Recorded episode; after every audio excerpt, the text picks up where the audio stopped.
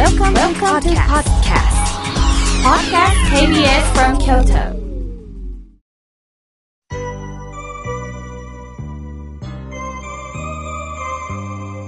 さあ、ここからはたくさんのメッセージをいただきましたので、順に紹介させていただきます。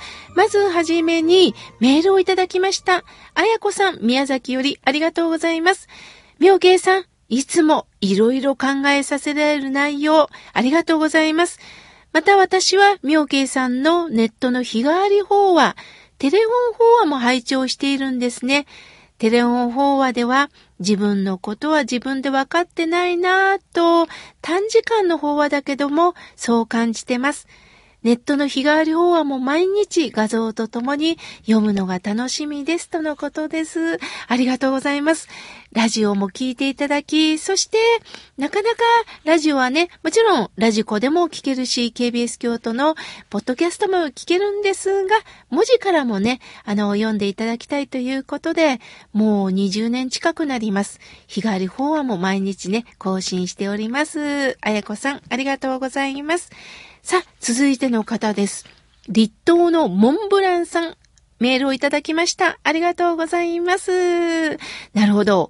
立東は栗だからね、モンブランなんですね。いいですね。妙慶さん、おはようございます。いつも8時が楽しみです。入社式、入学式に相応し、桜満開の季節を終えました。4月1日、大学を卒業した長男が新社会人としてスタートしました。学生の時とは違って不安だらけだと思いますが、いずれにしろも恐れず積極的にチャレンジしてほしいなと思っておりますとのことです。そうですか。なかなか今、就職なんでね、就職が取り消されたという方もいるんですが、幸いにして息子さんは就職が決まったんですね。いよいよ稼働でです。親としてね、見守りたいものですよね。私も応援しております。さあ、続いての方です。宮山のやっちゃんさん、ありがとうございます。妙慶さん、毎週この時間が楽しみです。さて、妙慶さん、新刊本の幸せを呼ぶ108の知恵。先週、妙慶さんのラジオから知りました。そしてすぐにネットで予約しました。なんと発売日にピタリと届いたんです。開けてみたらまたびっくり。かわいいピンクの花びら模様で心がウキウキするような想定ですね。これから読むのが楽しみです。一期一会、季節に分けて書かれてるんですよね。ゆっくり読ませてもらいますとのことです。ああ、宮山のやっちゃんさん、ありがとうございます。私なりに心を込めて書かせていただきました。10代から、そしてもう100の時代と言われてます。いろんな年齢層の方にそれぞれの悩みがあります。そして人には言えないその悩みを私なりに病気のこと、これから将来のこと、そして人間関係のこと、実は思いっきり自分自身の悩みを誰にも聞いてもらえないその中、私なりに一つ一つ書かせていただいております。幸せを呼ぶ108の知恵、海流者さんからね、発売してます。近くの書店さんにもね、置かれていますので、ピンクの想定が見えましたら、ぜひ皆さんね、お手に取ってください。やっちゃんさん、ありがとうございます。さあ、続いての方です。まどかさん、ありがとうございます。みょうけいさん、スタッフの皆さん、おはようございます。いつも心が浄化されるご法話、ありがとうございます。この土曜日の朝がとっても楽しみです。先日健康診断の結果が出ました。毎年ギリギリセーフで助かっていましたが、今年は不安でした。気になる数値もしかし良くなって安心したんです。もともと痩せ型なんですが、体重がまた減ってしまい、もっと食べるように言われていました。病気の母のことなど、いろいろ悩みが深く、自分に構ってる余裕がありませんでした。これを反省して自分を大切に日々を送っていかないといけないなぁと思いましたとのことです。ほんとそうですよね。もう介護のこと、他のことになるとなかなかもう一瞬で食べてしまったり、ああ、もうこれ今日はもうゼリーだけでいいやとかね、あの、本当にこうドリンクだけに過ごすっていう人もいるようなんですが、やはり食って大きいです。もう皆さんもご存知のように人に良いと書いて食です。また、お腹を満たすだけが食事ではないんですね。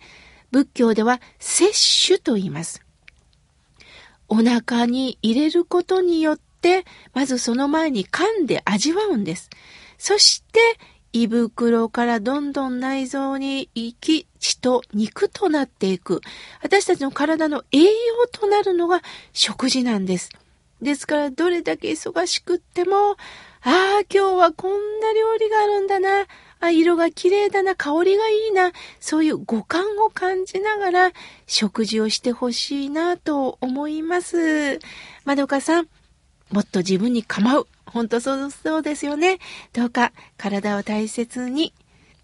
さあ、続いての方です。匿名希望さんよりいただきました。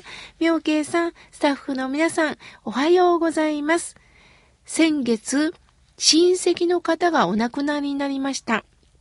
通夜葬式はコロナ対策で人数も限られ、本当に実感がありません。お香典もできません。せめて四十九日までにその方のお仏壇にお線香をあげ、手を合わせたいんですが、そのことを家の方に連絡したいんですけども、押し付けにならないでしょうか？妙慶さんはどう思われますかとのことです。もう気持ちはわかります。